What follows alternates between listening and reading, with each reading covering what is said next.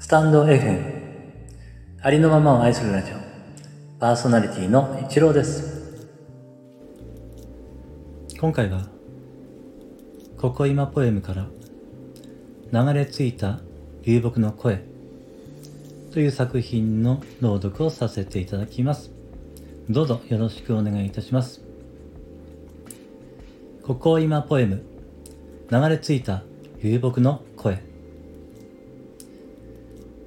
海辺に横たわる流木。私は私と支えている。木は土に根を張るべきで木は枝枝に葉を茂らせるべきで木は人々の癒しの存在になるべきで。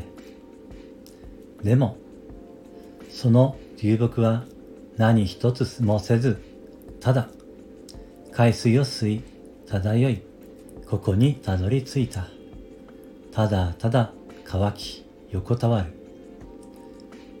他の木にはできないことをした。私は私と囁く。